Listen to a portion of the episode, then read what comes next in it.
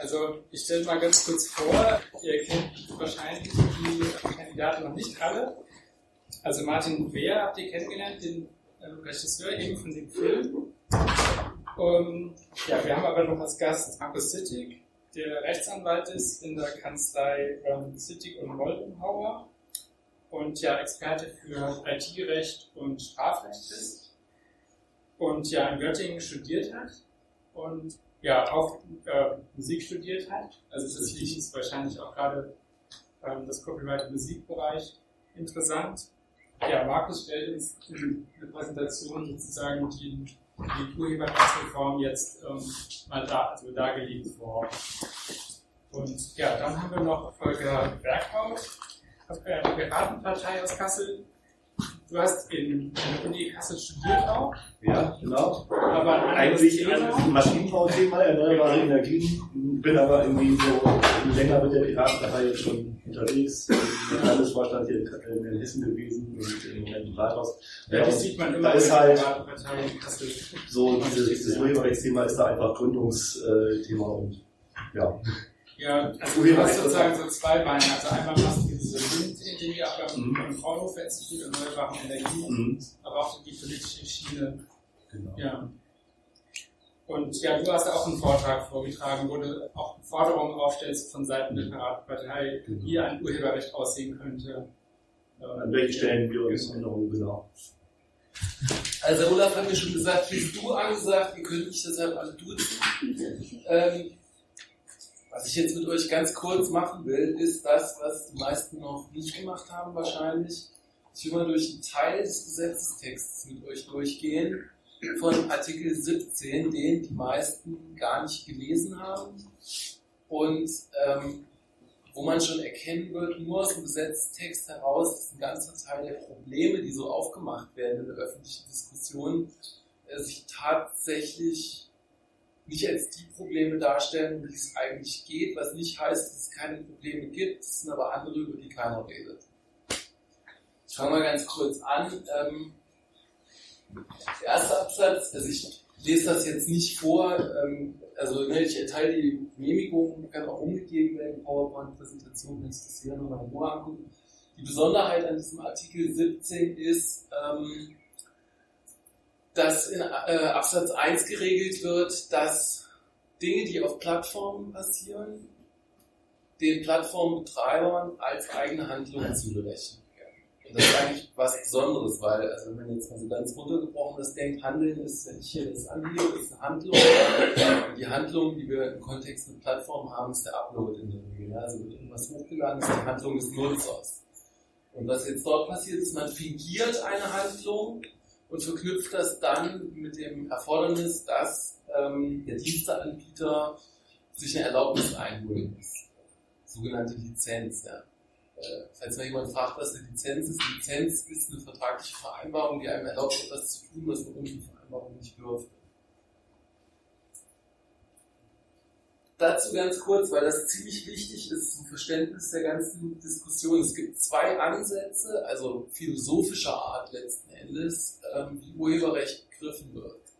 Ähm, das ist einerseits ein kontinentaleuropäischer Ansatz und ein angloamerikanischer.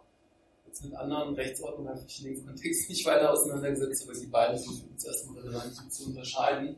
Das ist der äh, naturalistisch-individualistische Begründungsansatz, der davon ausgeht, wenn ich ein Werk schaffe, dann entsteht das Werk zwar in seiner, in seiner Schöpfungsform, in der konkreten Beschaffenheit, aber das entsteht in mir. Also ich kann sozusagen auch nie wieder das geistige Eigentum und mein Persönlichkeitsrecht an dem Werk loswerden. Es bleibt in mir verhaftet. Und das ist dann auch die sogenannte monistische Theorie, die halt sagt, an einem Werk entsteht sozusagen Eigentumsrecht und auch Persönlichkeitsrecht. Wenn man das jetzt äh, transponieren will ins Grundgesetz, Artikel 2, Artikel 5. Und demgegenüber haben wir diesen utilitaristischen Begründungsansatz, da geht es eigentlich nur um die, um die, um die Wertschöpfung. Und da sagt man, also ein Werk ist in erster Linie etwas, was belohnenswert ist und ähm, sagt, es bedarf eines besonderen Schutzes, damit der Urheber das auswerten kann. Geht es rein wirtschaftlich Moment, das mit der fingierten Handlung habe ich jetzt nicht ganz verstanden. Ja, man sagt, die handeln. Die haben es zwar nicht gemacht, aber die haben gehandelt. Die Plattform? Ja. Also zum Beispiel YouTube. Genau. Und wieso ist der zweite Ansatz utilitaristisch? Das ist weder das eine noch das andere. Für mich ist, ich erkläre das nur in dem Zusammenhang, ähm, das ist weder das eine noch das andere. Tatsächlich gut aufgepasst. Das ist irgendwas, was es noch nicht gibt. Also wahrscheinlich geht das eher so in die Richtung eines utilitaristischen Ansatzes, wo man sich halt fragt, wer muss bezahlen am Ende. Ja.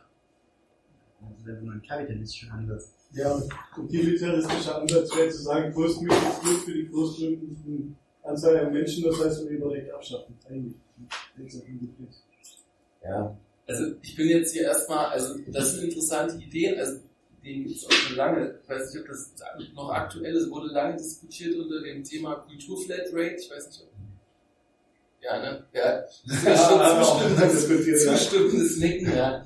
Ja, könnte man auch denken. Also ich sage auch nicht, dass es richtig oder dass es falsch. Ich sage einfach nur, das sind die Strömungen, die es gibt. Ähm, weil der Olaf mich im Vorfeld darauf angesprochen hatte, auch mal was zu diesen ähm, Fair-Use-Doktrin in den USA zu sagen. Tatsächlich ist es so, ähm, und das ist eigentlich fast der wichtigere Absatz, nicht der Absatz, wo es um die ähm, Upload-Filter geht, sondern der Absatz 2 ist aus meiner Sicht der wichtigste. Denn hier wird die Schranke geregelt. Hier wird gesagt, ja, ähm, also du musst ähm, eine Erlaubnis einholen als Diensteanbieter, aber dann nicht, wenn dein Nutzer das nicht als gewerbliche Tätigkeit macht oder keine erheblichen Einnahmen erzielt.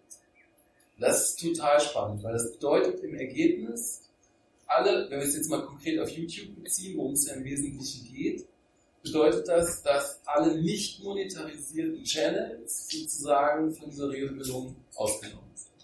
Das bedeutet auch bei Facebook, alles was nicht gewerblich läuft, alles was rein privat läuft, können weiterhin Memes gepostet werden, Collagen gemacht werden, ich weiß nicht, was ihr alles macht da, aber kann im Prinzip alles weitergemacht werden, ohne dass der Diensteanbieter eingreifen müsste oder überhaupt für solche Accounts Upload-Filter scharf schalten müsste. Werden die wahrscheinlich auch nicht machen dann. Ähm,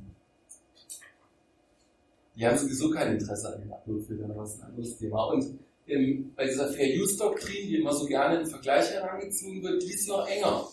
Also wo man immer sagt, ja, wir bräuchten eigentlich so eine Fair-Use-Doktrin. Nee, wir haben eine viel weitergehende Regelung in, dem, in der Richtlinie, denn dort geht es dann um viel genauere ähm, Koordinaten, also Zweck und Art der Verwendung, Art des geschützten Werkes, Umfang und Bedeutung, bla bla bla.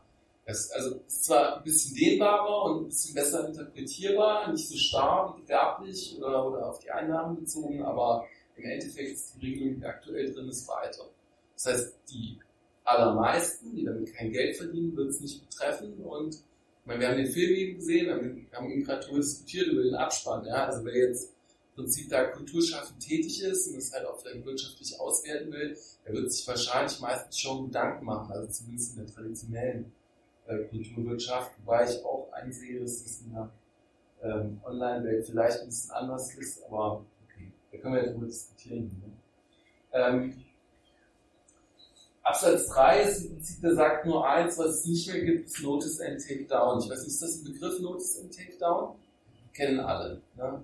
Also Notice and Takedown bedeutet, äh, das ist im Prinzip was, was ihr macht, wenn ihr bei Facebook ein Video meldet oder bei YouTube und sagt, hey, irgendwie ich habe da Rechte, ähm, dann ist YouTube verpflichtet, so gängige Rechtsprechungen zwischen 24 und 48 Stunden das halt äh, abzuschalten.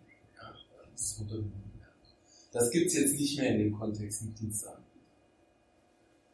Ja, Absatz 4 ist eigentlich total unspannend, obwohl das immer der ist, um den es am meisten geht in der, in der öffentlichen Diskussion. Ähm, ja, da steht halt drin, dass Upload-Filter einzurichten sind. Ja, nach hoher branchenübliche Standards und was nicht alles. Also, ja. Ähm, dann haben wir noch eine weitere Öffnung in Absatz 5. Also bei der Frage, ob die Upload-Filter einschalten müssen, haben die noch die Möglichkeit abzuwägen, ähm, ob das in der konkreten Konstellation überhaupt erforderlich ist. Ähm, nach Art, Publikum und so weiter. Also gibt es auch nochmal weitere Abwägungskriterien, wo ich mir tatsächlich immer die Frage stelle, warum das in der öffentlichen Diskussion eigentlich nie auftaucht. Dass es ja Abwägungskriterien gibt in der Richtlinie. Und dann kommt der eigentliche Knaller, was ich meine, das hört sich erstmal super an, ist aber im Prinzip führt die ganze Regelung und, und auch den Sinn und Zweck der Regelung komplett ad absurdum. Ich erkläre auch gleich noch warum. Ähm, es darf aber keine allgemeine Überwachung stattfinden. Keine wirtschaftliche Absicht. Ja, ja, ja. Das ist ein Blödsinn. Ja. Es ist im Prinzip Widerspruch zu allen Absätzen. Ich habe gerade mir gespart, alle zu machen. So, und jetzt kommt, jetzt kommt der Knüller. Wer Lust hat, ich habe das ausgedruckt und dann noch ein Exemplar dabei, wo die Kollegen von der Kanzlei Wildebeuger und Solmecke erklären, was das für ein Schwachsinn ist. Aber das sind irgendwie vier, fünf Seiten, ziemlich klein geschrieben und ziemlich wissenschaftlich. Das wollte ich jetzt nicht vortragen. Also Frau, Frau Bade sagt, ähm, wir werden uns ähm, davon leiten lassen, bei der Umsetzung der Richtlinie ohne Upload-Filter auszukommen. Das ist wirklich der größte Blödsinn, den ich seit langem gehört habe. Ähm, also man muss halt erstmal wissen, was bedeutet das eigentlich, wenn es eine, eine EU-Richtlinie gibt. Das ist sogenanntes EU-Sekundärrecht. Das bedeutet, die Staaten sind verpflichtet, innerhalb einer bestimmten Zeit die Richtlinie in nationales Recht umzusetzen, also ein entsprechendes Gesetzgebungsverfahren durchzubringen, mal vereinfacht ausgedrückt. Tun die Staaten das nicht, ist die Richtlinie als unmittelbares geltendes Recht anzuwenden. Das bedeutet, dann gilt nicht mehr, was im Gesetz steht, sondern dann gilt, was in der Richtlinie steht, was aber so nicht funktioniert, weil dann kein Richter weiß, was er machen soll. Was dann dazu führt, dass der BGH irgendwelche blödsinnigen Entscheidungen trifft, die vom EuGH aufgerufen werden. Wenn jemand genug Geld hat, um zu planen. Ähm, totaler Blödsinn. Und jetzt kommt der eigentliche Clou, das hat überhaupt kein Mensch mitgekriegt. Artikel 17 ist komplett uninteressant. In der ganzen Diskussion komplett uninteressant aktuell. Interessant ist dieses Verfahren hier beim BGH, das aktuell dem EuGH vorliegt. Ist viel interessanter als die ganze Diskussion darüber. Denn wenn dieses Verfahren auf eine bestimmte Art und Weise entschieden wird, ähm, hat sich die ganze Diskussion erledigt, dann ist es aufgrund der Rechtsanwendung beim EuGH und der Bindungswirkung der Urteile des EuGH sowieso bereits geltendes Recht, ohne dass es jemals in nationales Recht umgesetzt wurde. Dort hat ähm, ein Musikproduzent geklagt, das war Bernd Peterson heißt er, glaube ich. Der hat so äh, tolle Musik gemacht in den 80ern und 90 totaler Schrott. Aber egal, er hat geklagt na, genug Geld umzuklagen. Und jetzt hat der BGH gesagt, hm, keine Ahnung, wir wissen auch nicht, wie es geht. Könnte es vielleicht sein, dass aufgrund der Art und Weise, wie YouTube organisiert ist, bereits aufgrund der bestehenden Richtlinien, Harmonisierung des Urheberrechts, elektronischer Geschäftsverkehr, äh, Enforcement-Richtlinie, alles so äh, Richtlinien aus den Nullerjahren, Anfang der Nullerjahre, dass YouTube bereits haftet für jedwede Urheberrechtsverletzung, die darauf begangen wird. Wenn die Antwort, egal aus, auf welcher Rechtsgrundlage, Ja lautet, muss ähm, YouTube zwangsläufig Uploadfilter einschalten, weil sie sonst laufend Gefahr laufen, dass Herr Peterson wieder klagt und gewinnt. Nicht nur Herr Peterson, sondern jeder etwas bekannter Musikproduzent, der genug Geld hat, um Rechtsanwalt zu bezahlen. Bei solchen Schadensersatzzahlungen, da geht es nicht um 1000 oder 5000 Euro, da geht es sofort um 100, 200, 300.000 Euro. Das heißt, jede Klage lohnt sich.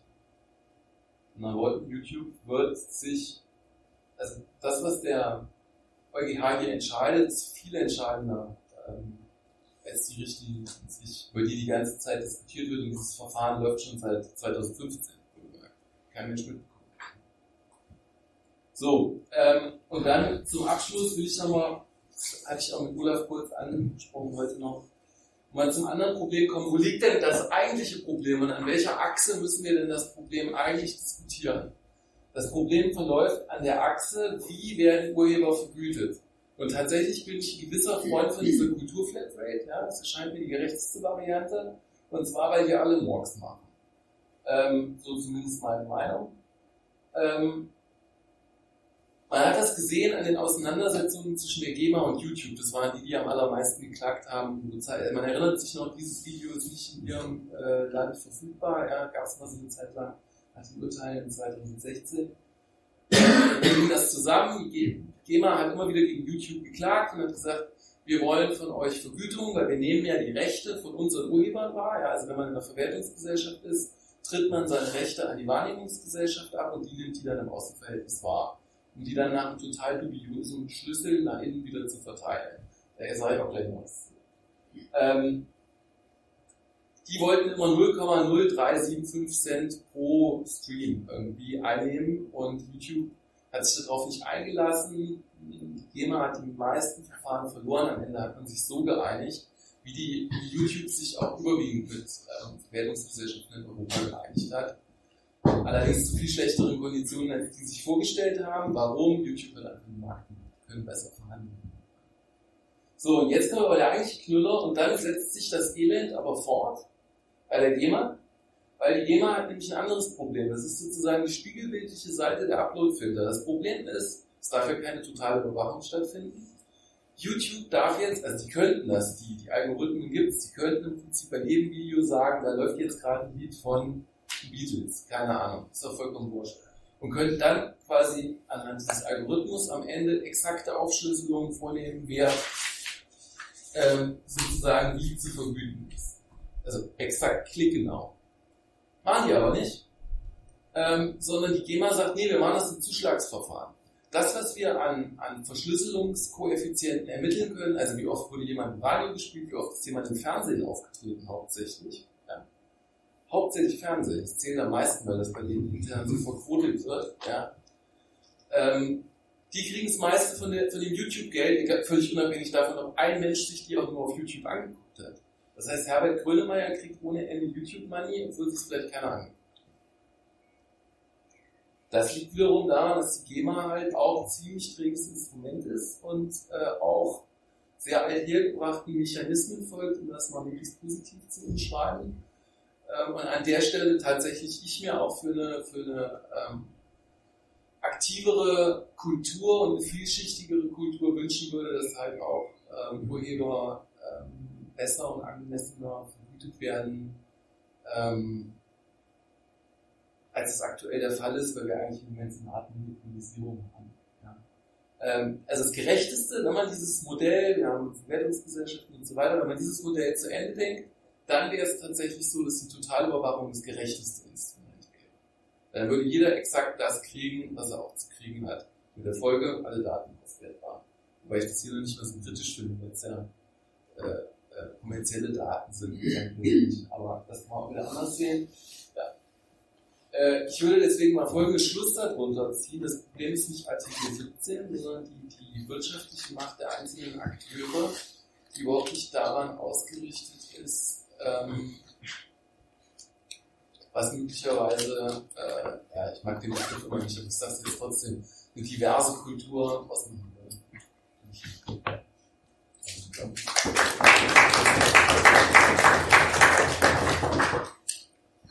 Ja, vielen Dank.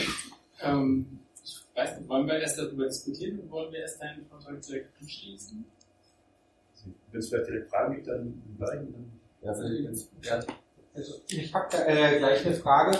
Also doch, äh, doch zu Artikel 17, auch äh, wenn der jetzt angeblich nicht so wichtig ist, aber genau zu dem Absatz 2, wen es alles nicht betrifft. Also mhm. habe hab ich jetzt so mitgenommen, vage, ja, wer damit kein Geld verdient und nicht monetarisiert und so, der ist eigentlich raus.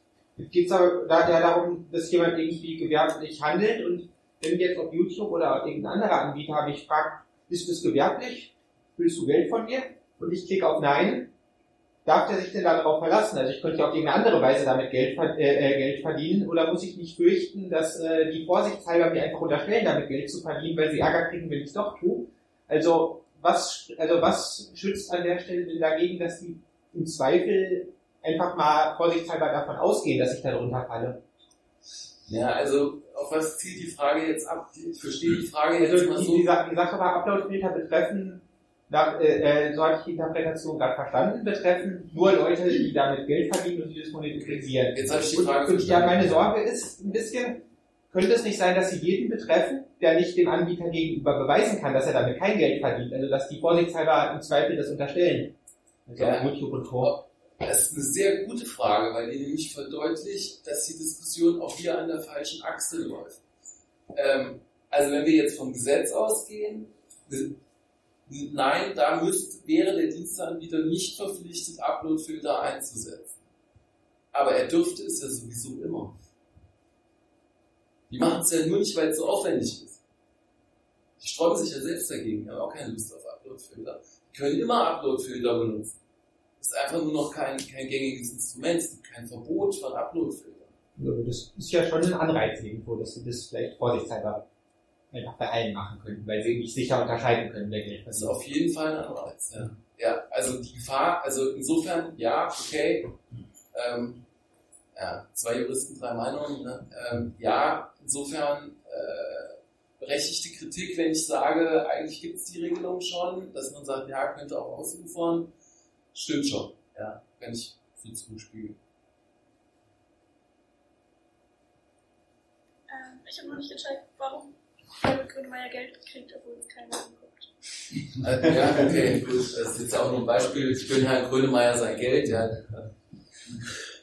Also, mal angenommen, man hat einen TV-Koeffizienten von 437, keine Ahnung. So, weil ich so und so oft bei Wetten das aufgetreten bin oder bei irgendeiner anderen Sendung. Ja, ich habe ziemlich viel Airplay als Künstler und kriege deswegen eine bestimmte Multi, bestimmten Multiplikator auf meinen Schlüssel. So. Dann kriege ich jetzt mit dem gleichen Multiplikator nicht nur die Einnahmen aus TV-Abgaben oder Radioabgaben oder was weiß ich für Abgaben, zahlreiche Urheberrechtsabgaben, zum Beispiel auf jedes Handy ähm, zahlt man eine, eine Urheberrechtsabgabe oder auf jeden Drucker oder was auch immer. Da sind überall diese Aufschläge drauf und damit finanziert sich die äh, GEMA oder auch andere Verwertungsgesellschaften. Ähm, dann kriege ich jetzt sozusagen auch mit diesem Koeffizienten, mit dieser Verschlüsselung, kriege ich auch meinen entsprechenden Anteil aus dem ganzen Geld, was die GEMA über YouTube eingenommen hat. Aber wir nehmen mal an, es hat wirklich niemand Herbert Grönemeyer geguckt auf YouTube. Ja. Er hat aber diesen Koeffizienten, dann kriegt er den entsprechenden Anteil aus dem YouTube-Geld, obwohl er überhaupt gar keine ähm, Verwertungshandlungen auf YouTube zu verzeichnen hat, die Geld eingespielt haben. Das heißt, er kriegt Geld für nichts. Ein ganz kurzes Verständnis, das im EuGH-Urteil, ist das jetzt schon gefällt oder ist das eine Schiebe? Das ist ein Vorlageverfahren. Also ähm, jedes Gericht kann jederzeit eine Rechtsfrage, die europäisches Recht betrifft, beim EuGH vorlegen und das hat der äh, Bundesgerichtshof jetzt gemacht. Also letztes Jahr, um genau zu sein, und die haben es aber auch noch nicht weiter bearbeitet. Keine Aktenzeichen.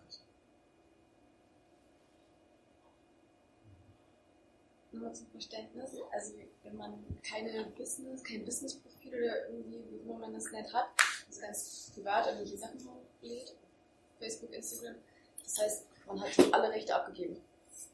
Nein, nein.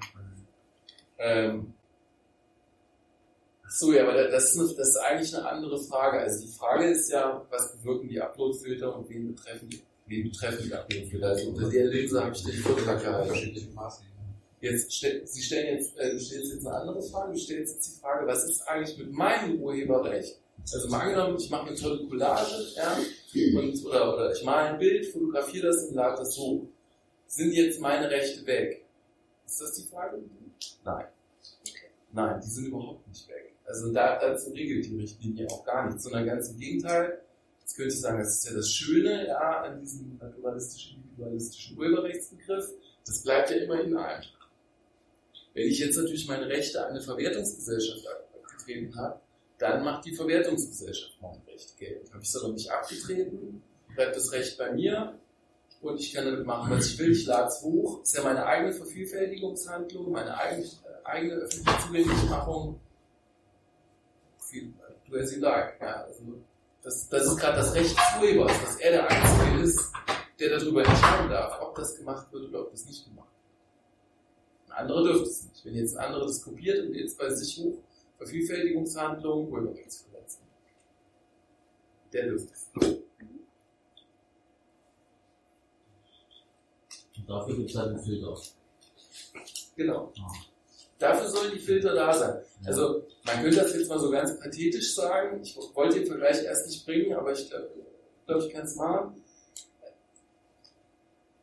Uploadfilter sind sowas wie digitale Wegfahrsperren an Autos. Ja, also die sichern sozusagen gegen Diebstahl. Ja, und ähm, mein Kollege in der Kanzlei, wir haben auch darüber diskutiert, über die Sache, der hat gesagt, das ist ja so ungefähr so, als ob ich dann gegen digitale Wegfahrsperren in Fahrzeugen protestiere, weil ich sage, ich möchte so gerne Autos klauen und ich empfinde es als Ausdruck meiner persönlichen Freiheit, mit geklauten Autos rumzufahren. Und deswegen bin ich gegen digitale Wegfahrsperren in Autos. Ich finde, der Vergleich hinkt ein bisschen, aber es ist auch was dran. Ja. Es ist dann zum Beispiel kein Fair Use mehr möglich. Dann, wenn man das jetzt so sehen würde, wäre kein Fair Use mehr möglich. Und das würde halt wahrscheinlich auch irgendwie nicht so der, ja, dem, dem ich will es mal so ganz platt sagen, dem öffentlichen Klima entsprechen oder der, der gewohnten Nutzung. Also Recht ist ja nicht dazu da, Leuten nur was zu verbieten, sondern Recht ist ja auch mal dazu da, ein Stimmungsbild äh, abzubilden. Und vor dem Hintergrund wäre Fair, ist Fair Use schon wichtig, während hingegen bei einem Auto halt irgendwie klar ist, es gehört halt jemandem, man kann nicht einfach rumfahren. Warum? Ja, weil wir es so gewöhnt sind. Ne? Ähm, ich habe zwei Fragen. Ähm, was passiert, wenn ich das Gesetz breche, einmal privat sozusagen, einfach nur irgendwo was hochgeladen und ich habe jetzt ein Adidas Werbekampagne einfach nochmal geteilt. Mhm. Die, der zweite Teil ist, wenn ich das kommerziell mache, das heißt, ich klaue einfach die Adidas Werbekampagne und klaue mein, Logo da drauf sozusagen. Und die andere Frage, welche Möglichkeit als Student habe ich, ähm, auch mein Urheberrecht da einzufordern nach dem neuen Gesetz jetzt? Und wie schaffe ich das, ohne irgendwie mich groß zu verschulden, indem ich erstmal die Anwaltskosten zahlen muss? Das sind auch zwei sehr gute Fragen. Also die erste, ich will sie kurz beantworten mit, mit plastischen Beispielen. Ja, wenn ich jetzt, also beispielsweise, wir bleiben mal bei Herbert Grönemeyer, ich finde Herbert Grönemeyer so toll und weil ich den so toll finde, lade ich jetzt alle seine Lieder auf mein Facebook-Profil. Herbert sieht das, findet das nicht gut, verklagt mich. So, ja, dann muss ich einen Schadensersatz zahlen. Weil, und ich zahle Schadensersatz nicht nachdem, also er kann sich dann aussuchen, ob er das von mir haben will, was ich dadurch erlangt habe, war null. Ob er ähm, einen konkreten Schaden beziffert, kann er nicht, oder ob er nach Lizenzanalogie das haben will. Das heißt, was würde Herbert nehmen, wenn jemand anderes sagt, du, ich möchte deine Lieder bei mir öffentlich posten? Dann sagt Herbert, keine Ahnung, mein Manager gibt für sowas jedes Mal 10.000 Euro pro Lied. Dann kommt er um die Ecke und verklagt mich auf, ich weiß nicht, wie viel Lieder er gemacht hat. Aber wahrscheinlich im Millionenbereich. Ja? Und das könnte er. Und wenn er dann noch richtig miese Befehle kriegt, macht er noch eine Strafanzeige bei der Polizei und mit ein bisschen Glück habe ich noch eine Hausdienst. Das sind die potenziellen Konsequenzen, aber wirklich nur in ganz abgespeckter Form jetzt mal. Äh, also das, das, da könnte ich fünf Stunden drüber reden, was, was das bewirken kann. Ja, aber ganz kurz und die zweite Frage war, ähm, Was kann ich als Student tun? Wenn ich sozusagen, wenn jemand mein Urheberrecht Ja, das ist nämlich das, das, ist, das, ist nämlich das Ekelhafte daran.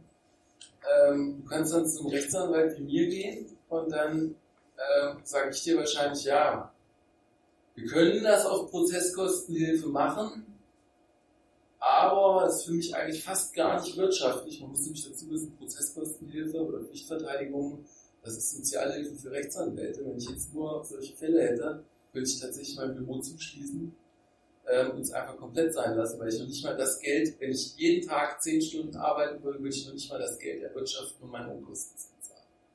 Das heißt, wenn du Glück hast, kennst du vielleicht einen duften Rechtsanwalt, der sich denkt, hm, mach ich einfach mal irgendwie, oder du gerätst dann jemanden, der sagt, hey, ich nehme 300 Euro die Stunde. Das heißt, ich bin so oder so. Und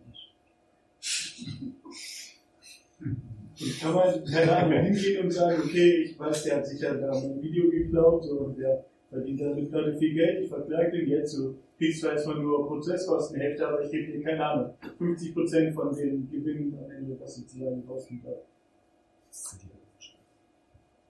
Also ich habe das einmal selber erlebt. Da hatte ich Markenrechte und dann hat zufälligerweise ein ähm, ziemlich großer, das war in Nullerjahren, ähm, Download-Händler für Musik ein Portal gegründet, mit genau dem Namen, den ich als Markennamen registriert hatte, mit einem Buchstaben Unterschied. Also da war wirklich Verwechslungsgefahr definitiv gegeben. Ich, ne, Jurastudent, noch habe einen bösen Brief geschrieben, die haben nicht mal geantwortet wo die eindeutig eine Abmahnung und auch einen Prozess befürchten, muss das jetzt nicht interessieren. Denkt man, ja, erst mal. Das heißt tatsächlich, das, das kann man nur kritisieren, dass die Urheberrechte von den wirtschaftlich schwachen Urhebern mit Füßen getreten werden, faktisch, ähm, und die von den starken Urhebern halt immer weiter ausgebaut werden. Also wenn man sich jetzt anguckt, wer im Verwaltungsrat der GEMA sitzt und so, ich glaube, der Herbert sitzt auch, ich weiß es nicht, boah. Manche. Ja. Also, Das ist eingeschafft. Ja, ich glaube, das ist jetzt erstmal ein gutes äh, Schlusswort für den Ja. Teil. Ähm, also vielleicht gibt es noch die Möglichkeit an der Uni Kassel, ähm, gibt es auch Anwälte, die von der Uni Kassel bezahlt werden, also wenn du noch Student hier bist oder Studentin. Hm? Also, mir wurde, da habe ich auch schon mal gefragt, die beraten. Also, Achso, okay. Gut. Ja, also vielen Dank, ich fand es jetzt super spannend. Und ähm, ja, weiter. Vorschlagen? Genau. Ja, also äh, ich stelle mich mal ganz kurz vor, ich bin Volker Berghaut und äh, relativ lang bei der Piratenpartei seit 2008, glaube ich. Und im Moment hier Stadtverordneter in Kassel, also jetzt nicht so richtig äh, direkt mit Urheberrecht ähm, verbunden, ähm, aber halt schon über die ganzen Jahre und äh, Gründung der Piratenpartei da schon ein bisschen reingewachsen. Ähm, eher, ich hatte mal ein bisschen Kontakt eher mit Patentrecht, ähm, aber so das, was da passiert, irgendwie, das haben wir schon relativ gut ähm, begleitet und ich glaube, so diese ganzen, ja, dass, dass es halt so eine große Welle gab äh, um den Artikel 13 oder 17 und äh, die ganze Urheberrechtsreform, ähm, zeigt, glaube ich, schon, dass das schon das Bewusstsein steigt, was eigentlich Urheberrecht alles ist, äh, wie es uns beeinflusst, an welchen Stellen es wichtig ist und wie oft man es eigentlich auch brechen kann, mit den entsprechenden Risiken, die da im, im Grunde dranhängen. Ähm, das erste, was ich jetzt zur Urheberrechtsreform äh, nochmal ansprechen wollte, ist, wie eigentlich so die Gegenseite, also jetzt aus unserer Sicht die Gegenseite im Grunde aufgestellt ist und, und wie da die Informationspolitik gelaufen ist, weil ähm, du hast jetzt gerade eben diesen Artikel von Katharina Barley gezeigt, irgendwie, wir können das alles ohne äh, Uploadfilter in Deutschland lösen, irgendwie ist Blödsinn. Äh, der Herr Voss irgendwie hat sich äh, einmal vorgestellt und hat gesagt, naja, wenn Sie hier irgendwie von einem Verlag einen Text haben und Sie wollen den privat wieder posten, natürlich können Sie das machen, da spricht auch nichts dagegen, da auch Blödsinn. ähm, und ähm, an, an der Stelle ist halt immer wieder was von, von den, ähm, denjenigen, die eigentlich dafür argumentiert haben, sind immer wieder sehr, sehr grundsätzlich falsche Behauptungen aufgestellt worden, die ähm, halt so das Vertrauen darin, dass es halt irgendwie sach, sachorientiert erarbeitet wird, das, das, so die, die Idee ist halt da äh, ziemlich mit Flöten gegangen. Ähm, dieser Punkt ähm, Artikel 13 oder Artikel 17 zu den Upload-Filtern halte ich tatsächlich für ein bisschen wichtiger irgendwie. Also dieses EuGH-Verfahren kenne ich tatsächlich nicht. Irgendwie, ich glaube, ähm, aber dass man sich nicht darauf zurückziehen sollte zu sagen, naja, ich mache es dann einfach nicht kommerziell oder nicht monetarisiert und dann ist alles in Ordnung, weil ja eigentlich ein Teil dieser digitalen Revolution ist, dass halt nicht mehr zentral kommuniziert werden muss und dass eigentlich jeder viel einfacher die Möglichkeit haben sollte, halt zu kommunizieren, ähm, ja, Nachrichten zu verbreiten, Kultur äh, zu schaffen und, und zu verteilen. Und ähm, in dem Moment muss man halt natürlich auch davon leben können. Und wenn man jetzt sagt, diese Regeln, nach denen äh, da vergütet wird, äh, die, ähm, die machen wir schlecht, aber das betrifft ja nur die, die davon leben wollen, ähm, dann glaube ich, ist das, ist das trotzdem ein Problem. Und äh, jetzt ist halt bei den Upload-Filtern einmal das Thema, äh, dass sie überhaupt kommen. Also es gibt eine Inhaltskontrolle, Inhaltskontrolle und kein ähm, Notice on Takedown hin, hinterher, wo man halt sagt, dass es überhaupt da ist, ist schon mal schlecht. Ähm, dann ist, wie funktionieren die eigentlich? Die müssen irgendwas erkennen. Wenn die was erkennen wollen, dann werden die Fehler machen. Ähm, dann ähm, stellt sich die Frage, was macht man bei Situationen, wo alle das Gleiche aufnehmen? Irgendwie Sportsituationen, irgendwie 20 äh, Kameras gucken sich das Gleiche an, irgendwie alle machen Bilder von der gleichen Situation und der Erste, der es hochlädt, der für, kriegt ein Urheberrecht da drauf, bei dem anderen wird alles erkannt, naja, der gleiche Typ schießt das gleiche Tor oder irgendwie der steht an der Pressekonferenz und äh, schüttelt jemanden die Hand. Es ist halt immer die gleiche Szene, aber tatsächlich ja unterschiedliche Kameras, die klicken. Und wie man da regelt, irgendwie, dass es da auch wirklich unterschiedliche Urheber gibt und die nicht weggefiltert werden, ist, glaube ich, eine spannende Sache, äh, wie das zu lösen ist. Dann gibt's äh, den Bereich Memes, äh, Parodien, irgendwie eigentlich die, die gleichen Bilder verwenden, um was anderes zu tun. Das versteht ein Filter in der Regel nicht. Da könnte ich mir vorstellen, dass in ein paar Jahren das, dass sowas technisch vielleicht auch möglich wird. Ich glaube, im Moment würde das eine, eine große äh, Fehlerraten halt auf jeden Fall ausarten. Ähm, und halt im Grunde dieses, ähm, dieses Vorsichtsprinzip. Ich bin plötzlich verantwortlich, in, der, der erste Teil, der ähm, Plattformbetreiber ist verantwortlich für das, was da ist, muss sich also vor irgendeinem Haftungsrisiko fürchten. Das heißt, der blockt im Zweifel mehr weg. Also der wartet nicht darauf, dass es zum Prozess kommt und verhandelt das und sagt, nee, ich glaube aber, sondern der sagt, wenn da irgendwas sein könnte, dann blocke ich es erstmal raus und insofern so dieses Vorsichtsprinzip, das äh, die Plattformbetreiber dann anwenden müssen, führt halt dazu, dass viel zu viel eigentlich weggefiltert wird und man halt solche Grenz, äh, vielleicht wie manchmal so im Film, ähm, wie man solche Entscheidungen, die trifft halt YouTube auf jeden Fall gegen die Kultur oder gegen, ähm, gegen den Inhalt, äh, wenn es ähm, zum Schwur kommt. Und dann, was wir jetzt auch noch nicht angesprochen hatten, ist äh, die Plattformgröße. Also man sagt ja irgendwie, es betrifft nur die Großen, aber tatsächlich steht ja ähm, drin, dass es entweder nach drei Jahren oder nach äh, oder ab 10 Millionen Euro Umsatz für Plattformen ist. Und naja, so diese Hoffnung, es gibt halt irgendwann eine größere Auswahl von Plattformen und ich kann vielleicht auch eine andere geben, wenn mir YouTube nicht gefällt. Das äh, funktioniert halt auch nicht, weil im Zweifel alle das dann ähm, einführen müssen. Und halt auch dieses Nischenplattform ist halt nach drei Jahren dann auch unter äh, derselben Regelung. Ähm, ja, wo halt auch vorher lange gesagt worden ist, irgendwie, naja, es ist eine, Grundregelung. Ähm, aber naja, der, der schlechtere Fall ist äh, sozusagen eingetreten. Genau, es gibt aber noch andere Artikel, ähm, die ähm, innerhalb der Richtlinie stehen. Das ist der Artikel 11, der stellt ein Leistungsschutzrecht wieder her. Äh, das Recht mit diesem rosa Handy, das bin ich äh, vor acht Jahren, das war 2011 von der Frankfurter Buchmesse und wir haben es äh, da mit einer kleinen Demo in den Blog von Christoph äh, geschafft. Der hat damals sehr aktiv für das Leistungsschutzrecht lobbyiert, was halt letztendlich ja sagt, YouTube muss oder Google muss Lizenzverträge mit den Verwertungsgesellschaften abschließen und bezahlen für Links, die man bei Google News einstellt oder halt dann für Inhalte, die man auf YouTube einstellt.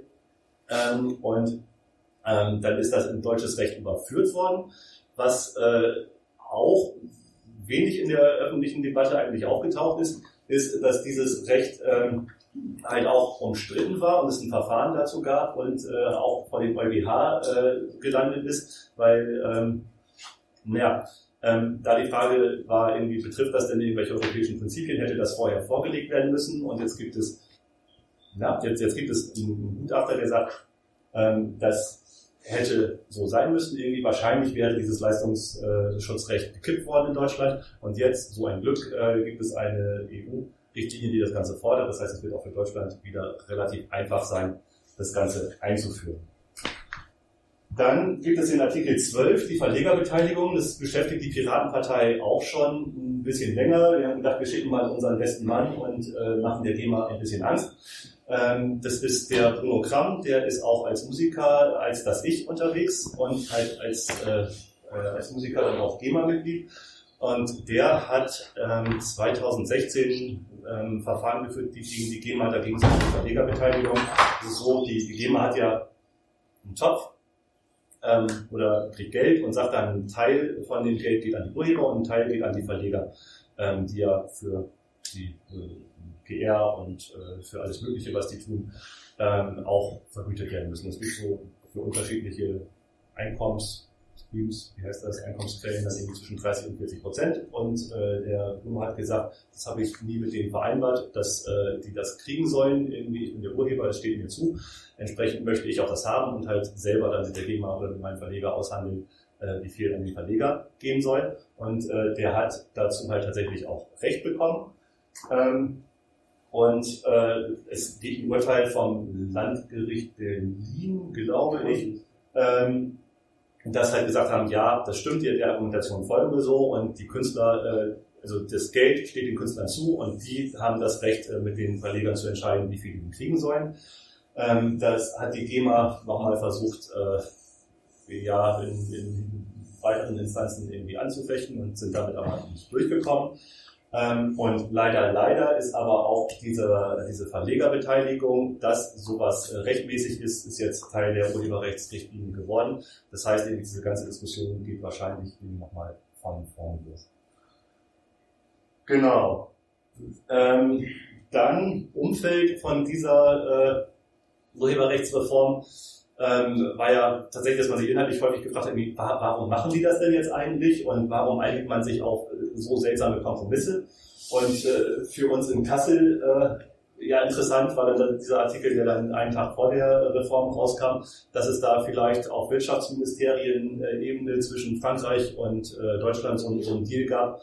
Ähm, naja, ihr lasst uns hier ein bisschen mit dieser Nord Stream Pipeline freie Hand und äh, dafür verzichtet ihr auf irgendwelche Dinge, die ihr noch äh, bei diesen, äh, beim Artikel 13 durchsetzen wollt. Es ist ja irgendwie relativ spät gekommen, aber es ist halt nochmal so, so ein Tiefschlag, wo man denkt, irgendwie, naja, irgendwie so, so werden dann halt äh, für die digitale Welt wirklich entscheidende äh, Grundsatzentscheidungen getroffen. Genau. Ähm, dann, was tatsächlich äh, sehr erfreulich war, äh, war diese breite Protestbewegung dazu. In Kassel gab es äh, zwei Demonstrationen äh, dazu, bundesweit, irgendwie bis zu 150.000 Leute, die dann gleichzeitig auf der Straße waren. Was halt wenigstens die, die Aufmerksamkeit und die Problematik irgendwie ja äh, in, in alle Köpfe gebracht hat, leider inhaltlich äh, ausbaufähig ist irgendwie, aber ich, ich glaube, man muss das tatsächlich irgendwie auch als ja, Prozess zu den ähm, Europawahlen jetzt vielleicht sehen, irgendwie dieses nie mehr CDU, nie mehr SPD ist ja da schon entstanden und jetzt mit Rezo ein Stück weit aufgewärmt worden. Ähm, ich glaube, das hat tatsächlich jetzt auch politisch ähm, schon einen erheblichen Einfluss gehabt. Genau. Und äh, was aus unserer Sicht jetzt äh, ja wichtiges Thema ist, äh, mit der Urheberrechtsreform ist halt nochmal klarer geworden, dass, dass dieses Regelwerk sehr stark auf Verwertungsgesellschaften setzt. Und äh, das Blöde an Verwertungsgesellschaften ist, da gibt es eigentlich nur Monopole und man kann als Musiker eigentlich nur zur GEMA und man kann als Autor nur zur VG Wort. Und diese Schlüssel sind total gruselig, äh, die da intern angesetzt werden. Ähm, und insofern ist halt ein Ansatz, den ich sehr gut finde, diese C3S. Das ist eine Initiative, die eine eigene Verwertungsgesellschaft gründen wollen. Ähm, die sind auch relativ dicht dran an der Gründung. Ich glaube, fertig sind sie noch nicht. Ähm, aber da hätte man dann halt wenigstens die Wahl, woanders hinzugehen, wo halt weniger an die Verleger ausgeschüttet werden, wo vielleicht auch mit Creative Commons Lizenzen anders umgegangen wird. Ähm, und halt ein modernerer Ansatz zu dem Ganzen gewählt wird, wo halt auch ja, wenn man erfolgreich im, im Schlagerfernsehen ist, äh, dann ist die GEMA sicherlich das Richtige für einen und äh, wenn man bei YouTube erfolgreich ist, ist es woanders sicherlich besser. Genau, und ähm, dann, äh, der Olaf hat es angesprochen, irgendwie so, so ein paar Dinge äh, habe ich jetzt aus, äh, den, aus dem aktuellen Programm nochmal rausgenommen, was im Bereich Urheberrecht äh, bei uns äh, drin steht. Ähm, dieses klassische ähm, Piratenthema ist, war ja, ähm, wer kopiert, der raubt nichts und nimmt nichts weg, sondern verdoppelt und im nicht kommerziellen Bereich sollte das nicht strafbar sein. Das heißt, dieses Speichern, Verwenden für kommerzielle Zwecke sollte erlaubt sein. Diese 70 Jahre äh, Urheberrecht über den Tod hinaus halten wir für zu lang, ohne jetzt konkret zu sagen, wie viel es sein sollte. Ähm, aber dieses, ähm, ja, dann vielleicht das Thema derivative Werke, Remixes, Mashups äh, müssen möglich sein. Da äh, muss es, ähm, ja, sei es unter Fair Use oder unter anderen Regeln, irgendwie muss, muss es Regeln geben, die das erlauben, weil da einfach so viel Kultur drum entstanden ist und ähm, man das fördert und nicht verhindern sollte. Ähm, es gibt ja nach wie vor diese Diskussion um ähm, die Verlinkung und inwieweit man äh, Eigentum oder inwieweit man bezahlen muss für Verlinkungen, inwieweit man ähm, Haftung übernehmen muss für Links. Das muss halt auf jeden Fall klar sein, dass es keine Urheberrechtsverletzungen sind, dass man keine Haftung irgendwie für verlinkte Inhalte ähm, haben kann. Ähm, und genau, Geoblocking und äh, Digital Rights Management ist dann schon ein Stückchen weiter. Aber wir glauben auch, dass das irgendwie äh, keine modernen Werkzeuge sind, sondern wenn wir zurück zur Kulturflatrate oder zu der Frage kommen, wie müssen denn die Künstler eigentlich ähm, bezahlt werden für das, was sie machen, glaube ich, dass, dass es schon auch ein Stück weit Kulturwandel ist. Also irgendwie, man hat sich lange es bequem gemacht, hat gesagt, die GEMA macht das irgendwie und äh, alles das, was wir hören, die kriegen dafür auch Geld und das war erfolgreich und jetzt merkt man halt, das funktioniert eigentlich nicht. Und das Ziel müsste eigentlich sein, dass äh, der Nutzer schon möglichst direkt sagen kann, irgendwie, das sind die Inhalte, die ich nutze und die Kultur, die ich mag und die Künstler müssen ähm, müssten eigentlich das Geld kriegen. Das bedeutet aber auch, dass diese kostenlose Mentalität ein Stück weit aufhören muss, irgendwie, dass man schon regelmäßig tatsächlich sagt, ich bezahle für Inhalte, die ich lese, ich bezahle für, äh, für Videos, die ich gucke und dafür muss es dann halt äh, Technologien geben, die das einfach machen und es muss halt normal sein, dass man halt irgendwie einen bestimmten Betrag, vielleicht in Höhe von einer Kulturfeld vielleicht dafür ausgibt. Also so eine Kombination irgendwie, man ist gewöhnt irgendwie, Drachenpauschpreis ist mal blöd, aber irgendwie ich äh, gebe 40 Euro im, im Monat aus und mache das über Flatter, Patreon, äh, vielleicht Bitcoin-Zahlung oder sowas und äh, sagt dann irgendwie, ich klicke halt einfach hinterher und sage, wo es hingehen soll, ist, ist eine Richtung, die ich am sinnvollsten halte, weil halt dieses Problem, wir überwachen alles, YouTube weiß alles, was ich gemacht habe und kann es deswegen äh, richtig, richtig zuordnen, ist halt auch nichts, was ich gut finde. Also ich, ich möchte auch anonym YouTube nutzen können und äh, ja, insofern halte ich es für schlecht, äh, da halt diesen Personenbezug da, da drin zu haben.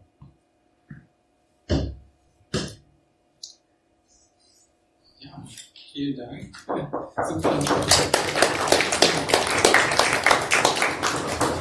Ähm, es jetzt erstmal Verständnisfragen, weil ich habe ab das Gefühl, dass so Begriffe fallen, wo so Fragezeichen in Ihren Köpfen erscheinen? Oder es im Groben verstanden worden? Also Patreon kennt ihr zum Beispiel und Flatter? Nee, ja. Also das ist zum Beispiel etwas, was man ich hauptsächlich, also ich kenne es nur vom Podcast-Bereich, also vom kostenlosen Podcast, die hört man in der Regel kostenlos. Und ähm, da gibt es halt Audible, das ist dieser große Player, mit dem man das dann eben kommerziell prüfen kann.